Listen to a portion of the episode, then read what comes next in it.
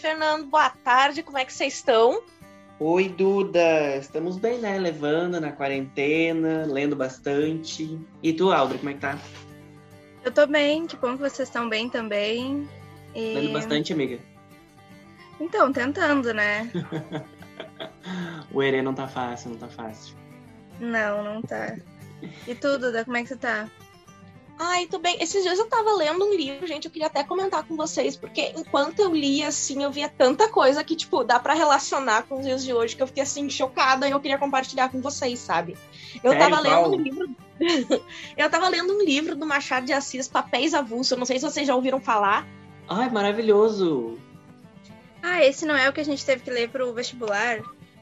Ai, Sim, foi, né? mesmo. Sim, eu adoro ele, tem uns contos nele que eu amo. E, tipo, é muito legal, porque o livro foi lançado, tipo, em 1882, sabe? Faz, tipo, 130 anos pra mais, sabe? E, tipo, a quantidade de coisas que a gente consegue pegar do livro e trazer pros dias atuais, pra 2021, sabe? É tanta coisa, é muito legal.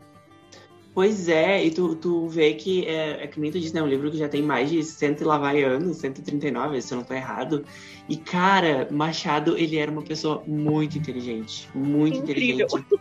É, sim, e isso marcou, foi um marco na, na, na história dele, né? Esse livro foi um, um, ah, um, um estouro, assim. E até hoje é um, é um livro que não morre. Quem lê, com certeza, consegue correlacionar com muitas coisas devido aos tantos contos que ele tem, né? Sim. Não é à toa que ele é super famoso, né, gente? Ai, sim. Sim, tipo, ainda mais por esse livro ser mais da questão do realismo, do movimento realista, ele traz toda essa questão de uma denúncia para a sociedade, crítica, ironia, que é um negócio que, tipo, né, críticas à sociedade é o que a gente mais tem hoje, sabe? Sempre teve, mas a gente consegue relacionar com tanta coisa hoje, é, e os contos, assim, eu sou apaixonada em alguns contos. E tu sabe que eu acho que se as pessoas lessem um pouquinho mais, elas teriam uma visão muito melhor da sociedade. Até aquela teoria do medalhão, tipo, nossa! É, eu, Nossa, como é que é que começa mesmo? É, tem um resuminho aqui, é que eu gravo, eu gravo os nomes e a história na minha mente, mas pra resumir, a teoria do medalhão, assim, eu sou é o meu conto favorito do livro, sabe? E é toda a questão, é um diálogo, né? Porque o, o Papéis Avulsos, eles têm, eles têm vários tipos de narrativas, né?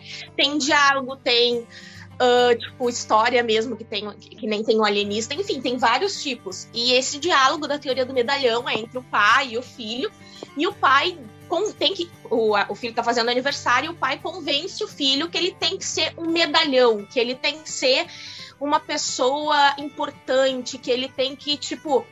E é muito interessante, né? Porque o pai fala que ele não pode ter ideias, que ele não pode se aprofundar nas artes, nas literaturas, ele tem que saber só o básico. Porque ter ideias é muito perigoso. E, tipo, ter ideias é muito perigoso é uma frase que, nossa, assim, continua tão atual. Muita gente fala isso hoje em dia. Sim, guria. Não, é, o menino tem que ser o, aquele primo da família que passou em 70 concursos públicos, ganha 79 mil por mês e, nossa, trabalha muito pouco, é mais ou menos isso. E se tu for parar pra ver, né, que o, o pai dele disse que ele tem que ser o, o medalhão, né? A gente hoje, a gente eu digo porque às vezes eu também me incluo nisso, a gente quer ser uma coisa que a gente não é. E a gente vê muito isso através da onde? Das redes sociais. Os influencers Com estão aí pra isso, né? Certeza. Audrey, me diz Quanta tu, gente. tu já não comprou alguma coisa por conta de algum influencer é, te, te dizer que era bom ou algo do tipo? Ou até participar de sorteio por conta disso? Então, comprar, comprar não, porque eu já sou mais mão fechada, mas em compensação, pra sorteio, eu tento de tudo. E real, realmente, assim, muita. Eu sou facilmente influenciável pelas redes sociais. Eu acho que todo mundo é um pouco, né? Não, Porque né? eles vendem uma imagem assim que a gente quer, a gente. Meu, não é à toa que o marketing digital hoje tá crescendo horrores, né? Sim, Mas- tipo, e tanto as pessoas vendem imagem quanto a gente própria. A gente tenta vender uma imagem que não é o que a gente é muitas vezes. Tipo, coloca um filtro, se arruma Aham. pra uma foto, grava uma vida perfeita. Tipo, ai, fiz um stories que eu tô estudando com a mesa toda arrumadinha. Quando na realidade eu tô chorando, olhando pro papel do trabalho que eu tenho que fazer, totalmente chocada, sabe? É, Tipo, é outra Exatamente assim. realidade. Exatamente Pois é, assim. eu ia falar isso também. Perdão, Fernando. Não, pode falar.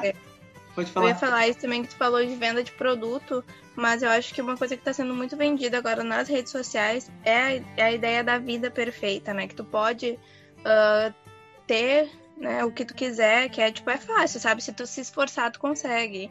E, tipo, ah, se tu se esforçar, tu consegue estudar tantas horas por dia, fazer academia, acordar cedo, sendo que na real não, sabe? Tipo, ninguém aparece, sei lá, lavando a louça no, no Instagram, sabe? Essas coisas assim. E E isso já se relaciona. É, não, exatamente isso. E se tu for parar pra ver, isso já também se relaciona com outro conto dele, que é o espelho, né? que tu, que tu certeza, quer é muito bom. aparentar ser, tipo, tu ter dois espíritos. No Instagram tu é um espírito, pessoalmente em casa tu é uma pessoa que chora. Com certeza. O que, que vocês acham do espelho? O que, que vocês sabem? Então, o espelho, né? Eu gosto bastante desse conto. E é assim, é um cara, né? Ele tem 40 e poucos. E ele tá conversando com os amigos, né? Ele é um conto. E dentro desse conto tem é narrado por uma terceira pessoa. E dentro desse conto, um dos personagens conta outra história.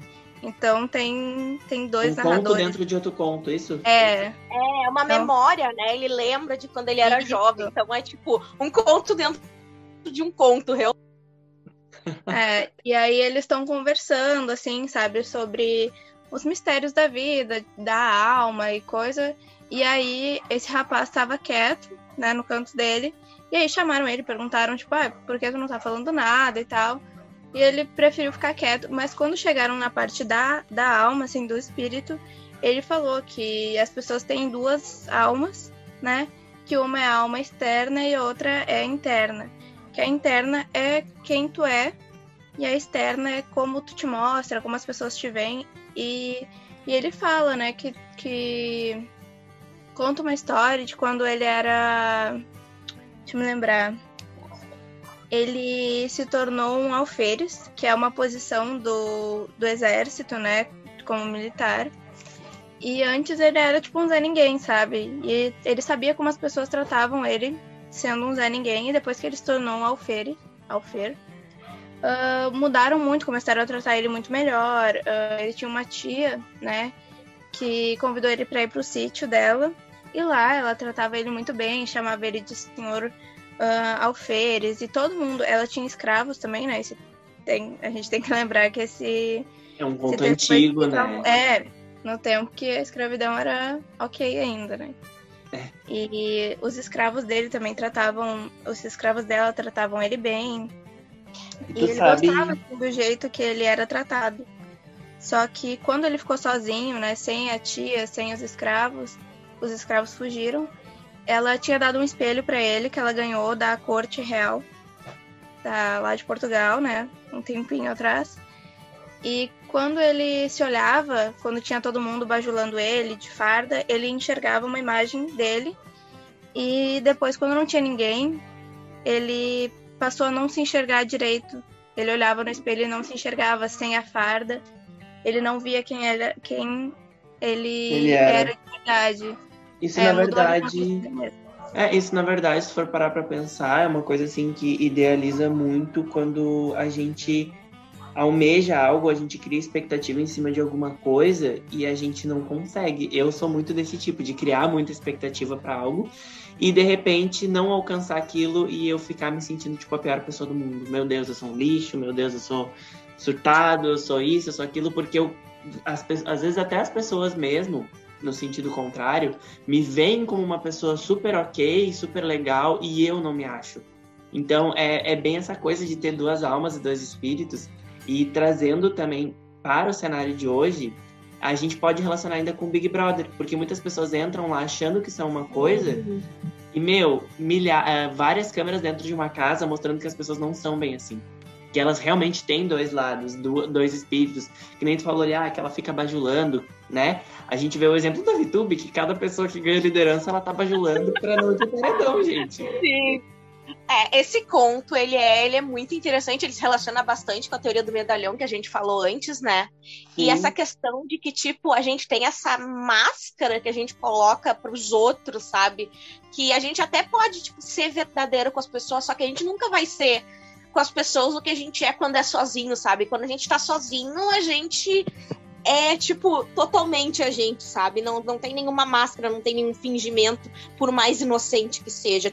Esse ponto tem muito essa questão da identidade, né? Da tua personalidade. É muito interessante. É, justamente. E, uh, e é justamente por isso que uh, o Big Brother, ele é... Ele é importante porque as pessoas às vezes falam comentários, falam coisas e comentam coisas achando que estão sozinhas, elas esquecem que tem câmera. Até aconteceu de uma participante falar do, do presidente ou algo do tipo, né? E ela foi bastante criticada por conta disso. E aí me faz Sim. lembrar de um outro conto, A Sereníssima República, que é um cenário político puro no conto, né? Que é, é um Sim. cara que ele descobre a linguagem das aranhas e ele começa a sistematizar uma forma de eleição. Só que as próprias aranhas elas começam a achar um jeito de burlar esse esse esse governo. Então Nossa, a gente. eu nunca ouvi isso, que novidade, nunca vi isso acontecendo. Pois então, Guria, né? E, e pra te ver, tipo, esse conto, ele foi escrito lá em 1880 e lá vai, né? E tem, como, como a gente já disse, tem cento e lá vai anos, mas ele foi baseado numa, numa eleição que ocorria em Veneza. E aí, no conto fala, né, que tem vários partidos. Tem o Partido Curvilíneo, o Partido Retilíneo, Anticurvilíneo, Antirretilíneo. Tem é, os candidatos. E aí, o que que pega mais? É que as aranhas, elas têm a linguagem delas, né? E elas falam ali, tem um sistema que eles fazem um saco para sortear quem vai ser o presidente. E tem duas bolas. E aí, uma delas é, foi fraudado. Uma tá o nome do Caneca, acho que é, e o outro do Nebraska. E daí o Nebraska tá escrito sem o A. Então, na verdade, quem ganhou foi o Caneca, quando na verdade quem deveria ganhar era, era o Nebraska. E né, acho que é Nebraska, é isso, Nebraska. Então. São vários tipos de fraude que eles inventam para tipo, um poder se eleger e o outro não, e fica nesse ciclo repetitivo de vamos fazer eleição de novo, vamos fazer eleição de novo, vamos fazer eleição de novo. Exato. É tipo.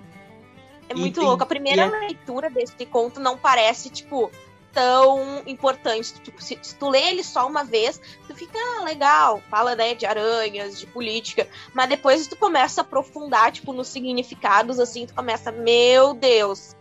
Exatamente, e até nessa questão da linguagem das aranhas, o que, que dá para relacionar também? Uh, a linguagem das aranhas, que é um contexto todo político, é, são os nossos políticos hoje falando que o povo quer ouvir. Não é à toa que nós temos o presidente que temos, porque falou que o povo quis ouvir e foi eleito. E só com certeza. E relaciona com os outros dois contos também, né? De, tudo, tipo, tudo. Machado é cara, é sensacional. Machado, tudo se relaciona. É um negócio muito louco. Toda essa questão de, tipo, tu mostrar uma coisa que tu não é, ou sei lá, sabe, enganar, prometer coisa e não cumprir, sabe? Se relaciona totalmente com os outros contos. É muito, muito interessante. Sim, exatamente. Mas então é isso, meninas. Eu não sei se vocês queriam acrescentar mais alguma coisa esse nosso chá da tarde. Não, eu ia... Pode falar, Pode falar Audrey. Eu ia só reforçar que, bah, gente, é, é impressionante como tipo, é, é uma coisa tão atual mesmo, né? Sendo, nossa, muito antigo, muito antigo e sei lá, gente, é complicado isso, hein? Porque os contos do Machado geralmente não são muito uh, otimistas, né? Ah, é verdade. Então, é, não é bom pra gente estar tá, tá vivendo só o cenário pessimista de Machado. Ah, é verdade. Eu lembrei de uma outra coisa, tipo, pensando no conto do espelho, sabe? Que eu tava lendo um pouco sobre esse conto na internet. E tem a frase que diz assim que uh, a visão dos outros modificou a visão que tinha de si mesmo, falando da farda que ele se olha no final no espelho, e, tipo, ele só consegue se reconhecer com a farda porque é como os outros reconhecem ele. E tipo essa questão de a visão dos outros modificar a visão que tu tem de si mesmo, é tipo assim, dá para tu pensar em tanta coisa, tipo uh, bullying, essa questão de estética, tipo que a gente vê um padrão e a gente tipo espera que os outros esperem que a gente tem esse padrão, mas a gente não tem, e daí a gente começa a se ver errado, sabe? É o preenchimento é bem... labial, guria. Quem é que hoje não quer fazer um preenchimento? Eu sou eu tô louco pra fazer meu preenchimento labial. Porque me venderam uma imagem na internet que eu, que eu comprei. Exatamente, é muito, é, é muito louco, cara. É muito complicado isso. E, e, Duda, complementando a tua fala, além do, do exterior, eu acho que é muito importante, se tornou muito importante hoje em dia, essa bajulação alheia, sabe? Tipo, a opinião dos outros sobre ti. Agora, assim, tem muita gente, eu, ficando deprimida porque eu não sei, tipo, o que as outras pessoas estão pensando de mim, como, quem sou eu? Eu estou me sentindo perdida porque faz tempo que eu não vejo ninguém, que eu não converso com ninguém e não sei o que as outras pessoas pensam de mim. Então daí fico, fico eu assim, sem saber direito o que pensar, sabe? É, é, uma, é uma necessidade de a gente querer ser validado pelos outros, é viver para ser validado, sabe? Exatamente é, isso. É mesmo. Tá muito complicado ser brasileiro, galera. Ai, o mundo hoje ele não tá fácil, mas é, eu, eu creio que dias melhores virão. Então, hoje acho não tá que... tá fácil. E é, a gente é por isso que a gente... pegar coisa de 1800 e trazer para os dias que não estão fáceis, é então. Justamente por isso que a gente faz esses chazinhos da tarde, né? Porque eu acho que é uma forma da gente distrair, assim, devido a todo o cenário atual que a gente tá. Eu acho que é a melhor forma da gente é, ver que é, é, com literatura, adoro. Claro, é como diz aquele, é como diz a, a música aquela acho que é do J Quest, não lembro. Eu vejo um museu de grandes novidades, né? A história ela se repete e a gente percebe isso, né? Depois de 139 anos que o, o próprio Sim. Machado escreve e deixa os seus livros para nós aí e a gente consegue relatar e ver isso nos conceitos. E muita coisa não muda, sabe? Passa quase 140 anos e muita coisa não muda, sabe? Justamente. Mas Brasil então tá, tá meninas. Acho que era isso. Acho que era isso. Chazinho hoje foi muito bom. Adorei foi. conversar sobre Machado, um dos meus autores favoritos, assim. Um dos maiores, se não o maior do Brasil, né, gente? Vamos combinar que homem. Sim. Com certeza. É e do mundo também, né, gente? Bom, olha, com certeza. Pra mim, do meu mundo, ele com certeza é o dono. Ai, acho gente. que é isso, gente. Vou ir lá ler outro conto do Machado, aquelas. Então tá, meninas, um beijão, se cuidem. Beijo, gente. Vocês também, que né, tá complicado ver no Brasil. Fiquem em casa, usem máscara e álcool gel. Beijo pra Isso vocês, aí, gente. gente. Espero que o próximo cafezinho possa ser presencialmente. Ai, tomara. Até mais. Cafezinho na letras, bora. Gosto, Nossa, gosto. quero muito.